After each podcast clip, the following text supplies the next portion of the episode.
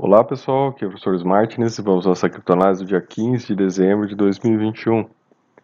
Eu quero começar aqui, gente, mostrando para vocês aqui um lote do leilão, tá pessoal, que foi arrematado agora semana passada em Curitiba. Esse aqui é um lote da tal da BitCurrent, né?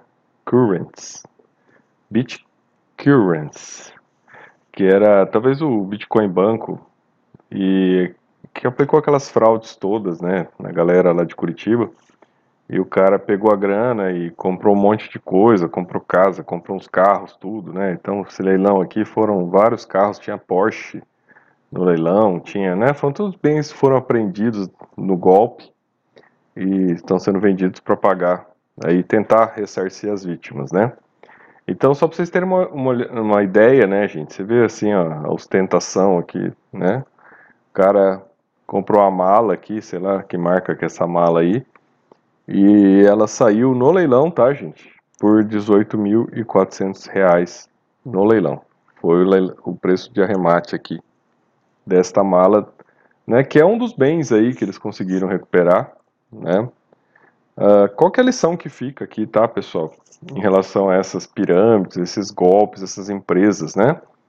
Que se aproveitam aí das pessoas, né? A questão sempre é a seguinte, tá, pessoal? No mundo das criptos, tá? Hoje isso já está mais claro, né? Mas no mundo das criptos, pessoal, para você que está chegando agora aqui está assistindo nossos vídeos, tem que aprender o seguinte: você é o único responsável por gerenciar as suas criptos. Você não pode delegar isso para ninguém. Você não pode dar o seu dinheiro para alguém né, para que ele opere as suas criptos. Isto é errado. Não importa se é seu pai, não importa se é o seu irmão, você não deve dar o seu dinheiro para uma outra pessoa, não é, é gerenciar suas criptos, certo? É você que tem que fazer o dever de casa, é você que tem que aprender como né, gerenciar isso, vai assistir vídeo, vai estudar e vai começando aos poucos, né? Vai fazendo tentativa e erro, vai vendo como é que funciona. Começa a operar primeiro dentro de uma corretora, vai pegando a mãe aos poucos, né? Depois você vai começar, né, a tentar aí montar uma uma cold wallet, vai mandar um pouquinho para cold wallet, ver se funciona, vai mandar de volta, ver se funciona. E assim você vai pegando a manha, você vai operando. Então, gente, é uma curva de aprendizagem. Porque não tem como delegar, né, no atual estágio de coisas, a sua, né, a, o controle financeiro das suas coisas para alguém, porque provavelmente essa pessoa pode se aproveitar da tua grana. Infelizmente. Né, talvez, né, pessoal? Talvez em algum momento, né, uh, a gente tenha uma clareza de regulamentação, de operação das coisas, e talvez fique um pouco mais fácil operar. É, eu vejo que isso é uma dificuldade por vezes, mas ela não é intransponível, tá, gente? É só uma questão de ir aprendendo, ir desenvolvendo, e aos poucos e dominando né, a questão. Comece né, operando dentro de uma corretora séria, uma corretora grande, uma corretora com liquidez, e aí aos poucos você vai dando seus passos, certo? Bom, então vamos lá. Aqui, né, pessoal, ontem eu fiz um vídeo aí, né, para tirar o sarro aqui no Cripto Picareta do ano, né? É, veja, pessoal, o cara faz pump and dump, não, não tem conversa, né? Provocou várias quedas, várias altas de cripto, isso é picaretagem. Não tem conversa. Ah, não é regulado, não tem problema fazer isso. Não interessa. Provocou queda e aumento de preço a partir de interferências no mercado. Então, gente, só isso aí, olha, já, já não tem, para mim já não tem, já quebrou. E aí que vem, né? Tem, tem algum libertário aí? Essa questão, né? E o princípio da não agressão? Então, gente, olha, parou aí, né? não agressão, ética. Por aí, já prejudicou alguém. né? Fez pump and dump, prejudicou alguém. Parou a conversa. Então, gente, né, essa senadora americana aqui, né, deu uma detonada também aqui, né? Então veja que não é, né, pessoal? É, não é assim, unanimidade, né? Não tem só idiotas, né? Nos cowboys lá que ficam, ah, eu Tony Stark, né? Não tem só idiotas, né? Tem pessoas que pensam. É, então essa senadora aqui colocou, né? Vamos mudar o código tributário fraudado, olha o que ela falou, para que a pessoa do ano realmente pague imposto e pare de aproveitar, pare de se aproveitar de todos os outros, né? Então, gente, é, eu acho, né, que é, temos que ter consciência disso. Está lidando com meta capitalista, né? O cara, além de pegar dinheiro do Estado, né, ter todos os acessos a recursos, né, ele também tem todas as possibilidades, todas as maneiras de não pagar impostos. Né? Então, esse é o tipo do cara que, né, na verdade, ele não está lá para construir né, uma sociedade livre, ele está lá para manter e se perpetuar no poder. Então tem que aprender a lidar com isso ou você está seguindo o caminho da servidão.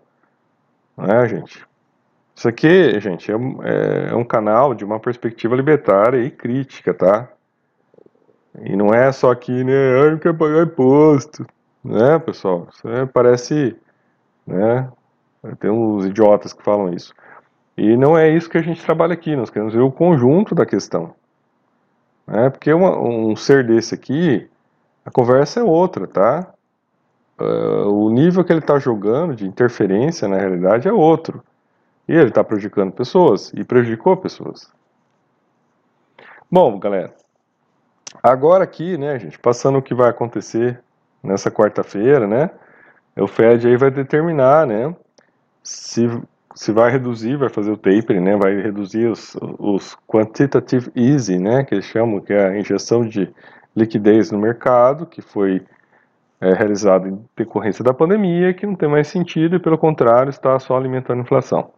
Né, porque está injetando muito recurso na economia, esses recursos né, acabam, os bancos acabam aí desovando né, no mercado, né, aumenta a liquidez, tem muito dinheiro circulando, né, teoricamente as coisas sobem de preço. Uh, aí, pessoal, o que, que acontece? Né? Então vai ter essa decisão e eles estão aí com algumas expectativas já, né? O mercado já está tentando precificar como é que vai ser essas reduções. Aí, pessoal, veja, aliado a isso, né?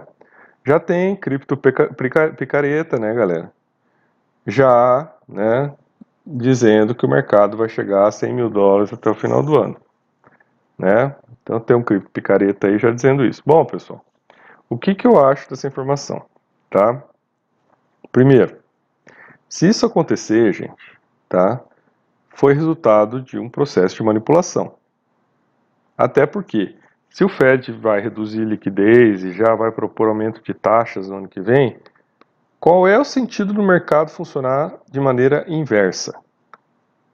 Eu não entendo, sabe? Porque a lógica foi, quando o mercado estava aí sendo enchido de dinheiro do Fed, tinha liquidez demais, ok, esse dinheiro tinha que ir para algum lugar. Então, né, os bilionários aí iam lá, pegavam dinheiro barato e entupiram né, o mercado de cripto de dinheiro, fizeram o preço subir. Agora que o Fed está retirando a liquidez, ele já está retirando a liquidez, e provavelmente ainda vai né, poder aumentar juros no ano que vem, qual é o sentido do mercado, de repente, dar um pump desse até em 15 dias, até o final do ano, né, sendo que daqui a pouco começam os recessos natalinos nos Estados Unidos, recessos né, de ano novo, as coisas param, o mercado financeiro para nos Estados Unidos. Qual é o sentido de ter um pump daqui em 15 dias e o Bitcoin dobrar de preço em 15 dias, gente? Sinceramente, né? Se isso acontecesse, e vamos dizer que isso venha acontecer, né, como que todos vão olhar para isso? Né? É, é uma nítida manipulação, vai ser uma nítida manipulação. Né? Então você vai ter um monte de baleia aí pagando né, para ver, né, pagando para forçar o mercado a subir. Agora veja a pergunta: quanto tempo isso vai ficar lá no 100 mil? Né? Isso vai se manter lá em cima? Né? Você veja, as coisas já estão caindo, está todo mundo olhando aí as altas caindo, O Bitcoin dá um pump desse. Né? O Fed dizendo que vai reduzir liquidez, que vai aumentar juros. Aí vem as baleias e jogam uma liquidez lá em cima. Né? Joga, quer dizer, joga um preço lá em cima. É a chance de todo mundo desovar tudo. Quantos minutos dura isso? Hein, pessoal? Sabe? É uma coisa assim muito maluca. Né? Muito maluca. Eu gostaria de ver isso acontecendo. Para a gente ver o nível da manipulação e da loucura. Né? Agora, eu fico imaginando né, baleias colocando dinheiro para fazer o preço subir, chegar lá em cima e o preço desaba. Eu, eu sinceramente não sei. Eu não sei como é que a lógica vai funcionar aí. Né? A lógica de ganhos aí. Ou elas estão achando que vão impactar o mercado de uma maneira que aí as pessoas vão entrar comprando desesperadamente para não perder o fomo do, da subida de preço. Não sei, gente. Sabe? Eu fico, eu fico querendo assistir isso de fora, né, para ver o que vai acontecer. A única coisa que eu sei é o seguinte: se isso acontecer, eu vou desovar tudo que eu tenho. Pode ter certeza, eu vou desovar tudo que eu tenho. Não é, pessoal? Então é. Vocês estão entendendo o nível da loucura da coisa? Isso é, isso é anti-realidade. Né? Mas, né? Cripto picaretas, cripto picaretas, né? Então tem aí, né? Um cripto picareta aí, cowboy, que andou soltando isso aí. Né? Sempre aparece com essas coisas, tá, gente? Sempre aparece, né? Quando tá com risco de cair, sempre aparece alguma coisa, alguma notícia, sempre tem alguém falando alguma coisa importantíssima que vai acontecer. Então é para aquilo, é para segurar o mercado, sabe? É tudo manipulação, é, é um contínuo jogo de manipulação, né? E as pessoas vão indo, né, pessoal? Até que uma hora a coisa estoura, né? Aí cai de vez, aí não tem mais conversa, né? E isso vai acontecer. É uma questão de tempo. Então, se vocês imaginem, se em 15 dias, totalmente fora do padrão, fora do, da, da onda, a coisa sobe, o que, que vem depois? Porque todo mundo vai querer desovar. Então, imagine. Bom, pessoal, aí, galera, assim, né?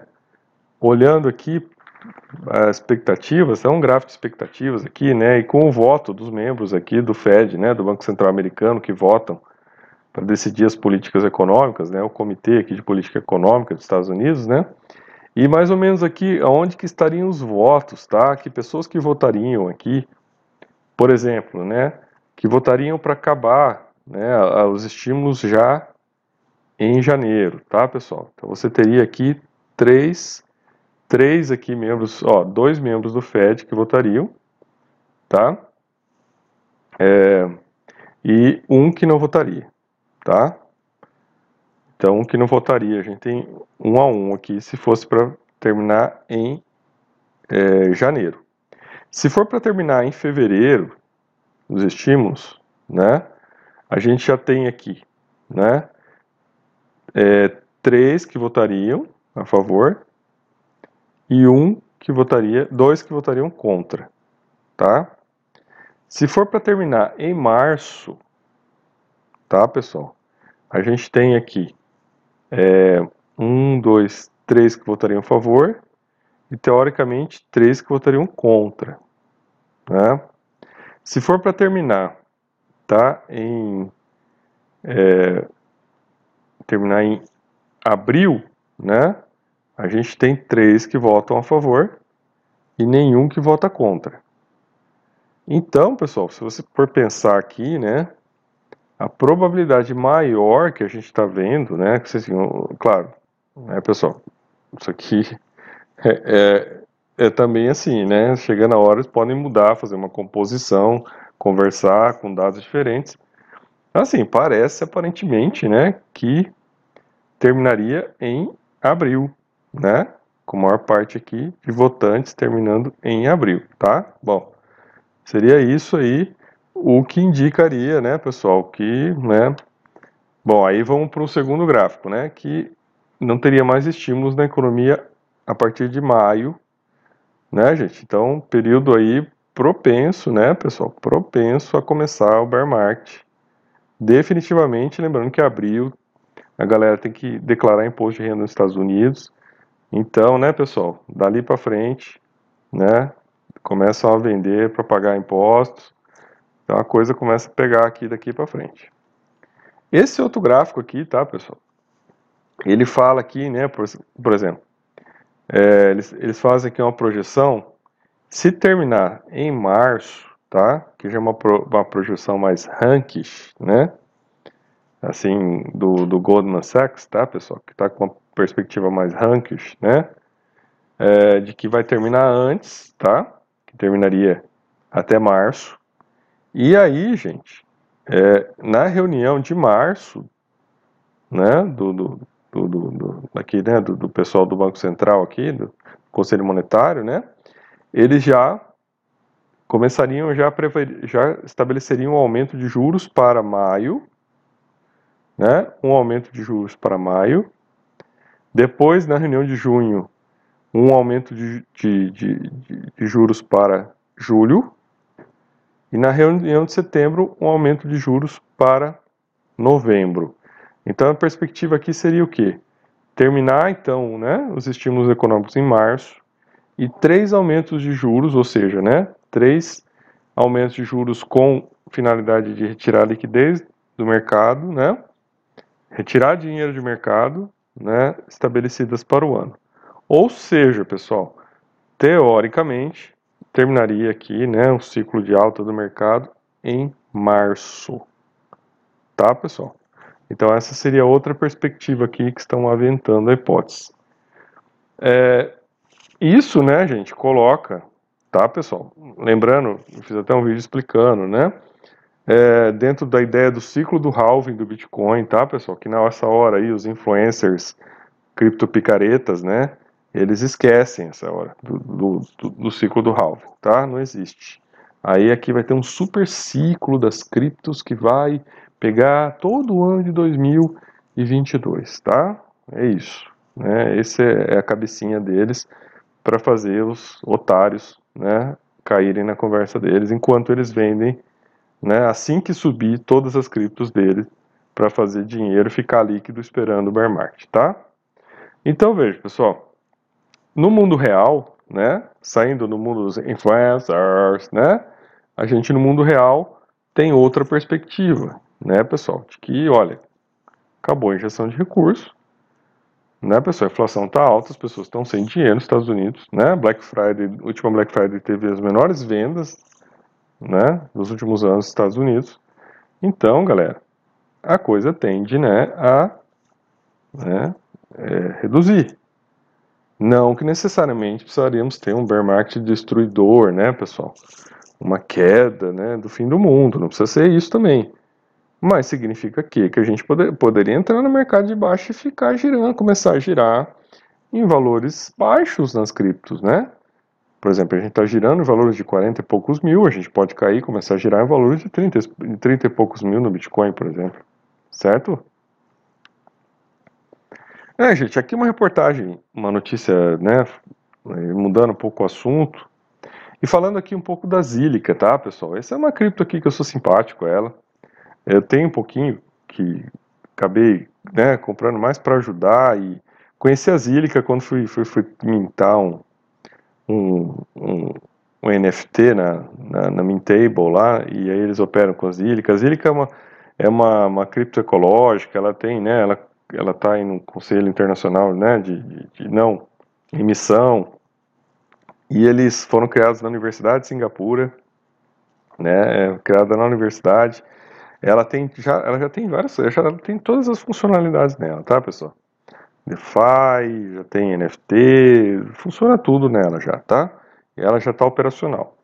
E aí, gente, ela tem uma relação aqui com a, com a questão do, do, né, do, do CZ aqui, o, o CEO da Binance, ter fechado a Binance na, em Singapura, né?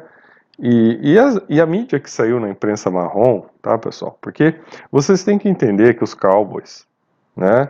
Eles têm uma inveja profunda da, da Binance, tá? Porque a Binance não é deles, né? Então eles têm uma inveja profunda e a mídia marrom tenta destruir tudo que não é deles, né? Então você dificilmente você vai ver uma reportagem, por exemplo, sobre a Zílica.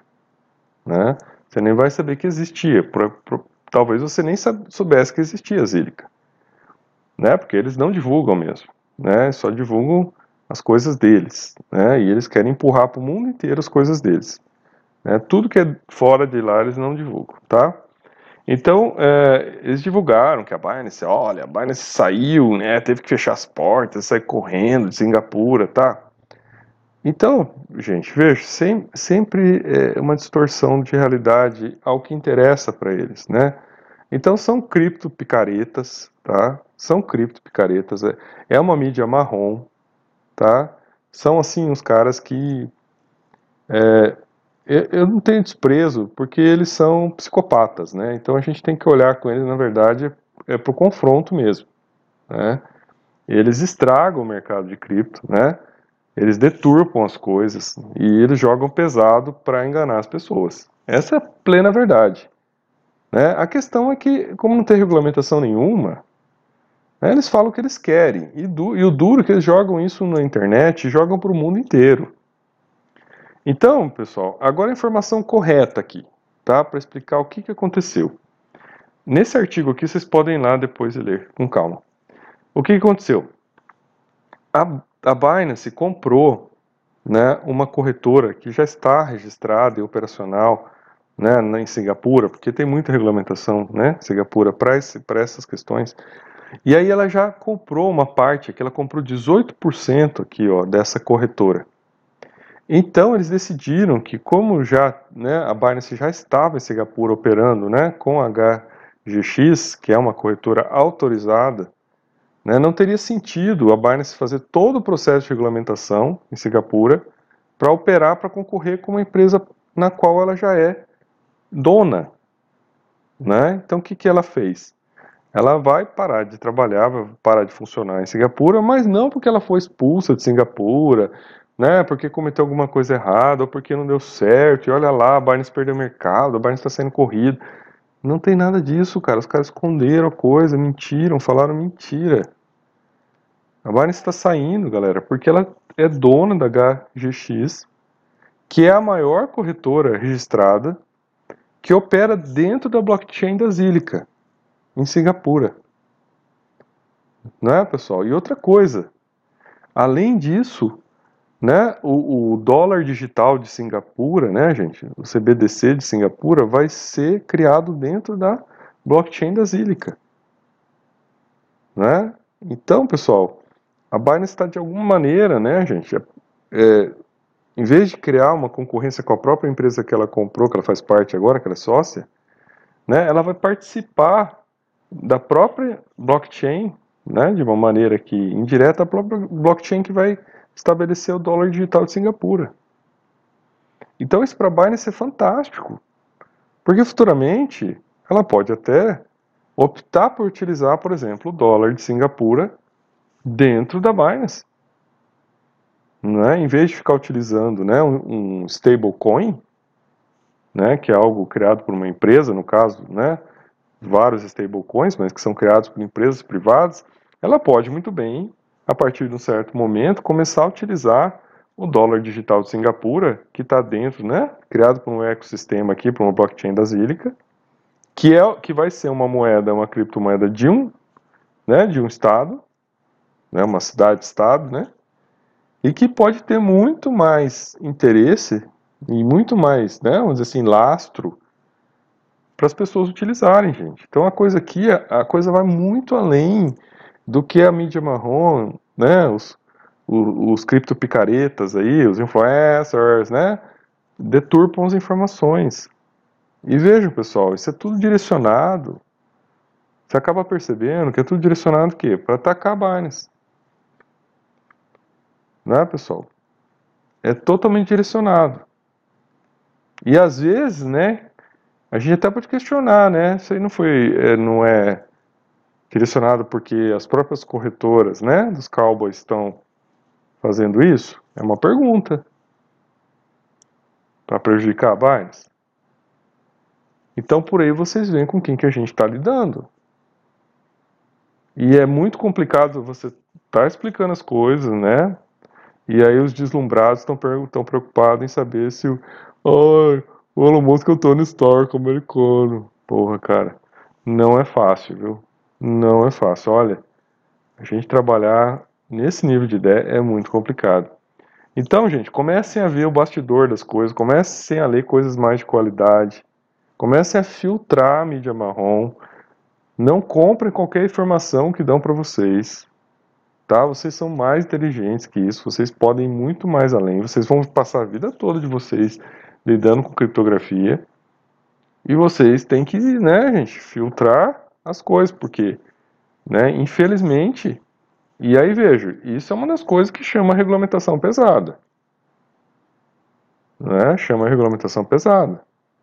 Essa informação aqui, gente, ó, isso aqui foi um achado, viu? Isso foi um achado. Porque, olha, da maior parte de coisas que eu li, foi assim, olha, Binance foi expulsa Binance está saindo corrida de Singapura, teve que fechar, fechar para todos os seus clientes e acabou. Né? Mais um problema da Binance Internacional. Ah, a Binance estava em Singapura, né? CZ morava em Singapura, mas agora vai ter que ir para outro lugar. E não foi nada disso, gente. Foi nada disso. Ela, ela simplesmente optou por adquirir uma empresa que já estava em funcionamento, que já era registrada, que que está funcionando na blockchain da Zilica, que é, que é a cripto de Singapura, criada na Universidade de Singapura, com todas as qualidades possíveis, né? Só que não chega em outros locais porque, né? A mídia marrom nunca vai falar deles, né? Porque não pagam, né? Para falar, falar. E aí, pessoal, olha só, né? vai funcionar e vai e no ecossistema Zírica também está a criação da criptomoeda do dólar digital de Singapura. Querem melhor que isso? Querem uma notícia melhor que essa? Tem impacto no BNB também diretamente. Né, pessoal? Valoriza a importância do BNB e da sinergia que ele tem internacional que o coloca como né, a terceira maior cripto hoje no mercado. Em sinergia com coisas importantes que estão acontecendo por aí. Então vamos entender a profundidade desse negócio. Bom, gente, e aí por último, né, aqui uma análise interessante que eu vi falando da Solana, Cardano e a Polkadot, né, pessoal, que são as outras criptos aí, se a gente for ver até, tá na ordem aqui da sequência, né, BNB, depois Solana, depois Cardano, depois Polkadot, né tá na ordem das, das criptos. E, né, pessoal, eles caíram, né, infelizmente aí, é, até Solana, né, pessoal, caiu bastante aí, perdeu bastante valor, né, Cardano perdeu bastante, Polkadot também perdeu bastante, né, claro, Solana perdeu bem menos, né, do que Cardano e Polkadot, porque Solana já está operacional, né, gente, já tem, né, DeFi, já tem NFT, ela tem jogos em construção, né? Ela tem já muito mais aplicabilidade, enquanto Cardano e Polkadot, né? Apesar de terem volumes grandes já, né, de capital, né, investido, elas ainda não estão, né, gente, maduras ainda. Então, claro que elas ainda, né, precisam aí, né, mostrar para o que vieram e precisam de mais um tempo ainda para amadurecer seus sistemas, né? As paraxins aí da, da, da Polkadot foram leiloadas há alguns meses, né? Então, dali que vão vir os DeFi, os projetos. E a Cardano também, desde setembro só, né, pessoal? Começou aí com, com sua, seus smart contracts. E aí esse artigo analisa, né? Será que é uma oportunidade de entrada ou não, né? Se a gente né, tiver depois uma alta aí, como é que fica, né? Gente, olha, eu vou dar minha opinião aqui para fechar o vídeo de hoje, tá, pessoal? Minha opinião continua sendo aquela não é hora de entrar, tá? Eu compraria, gente, voltaria a comprar alguma coisa, tá, pessoal? Se os preços caírem mais. Mais, mais, mais, tá, gente? Começaria a olhar de novo o mercado, tá? Bitcoin batendo 42 para baixo, tá? 39 mil para baixo, né, gente? Aí eu já começaria a ficar bem interessado né, nas outras criptos. Mas e bem interessado e ainda com o pé atrás, né? Comprando um pouquinho, olhando mais aí. Gente, no preço que tá agora, não, não sei, tá, pessoal? Eu acho que não vale a pena, tá? Professor Martins e até nosso próximo vídeo.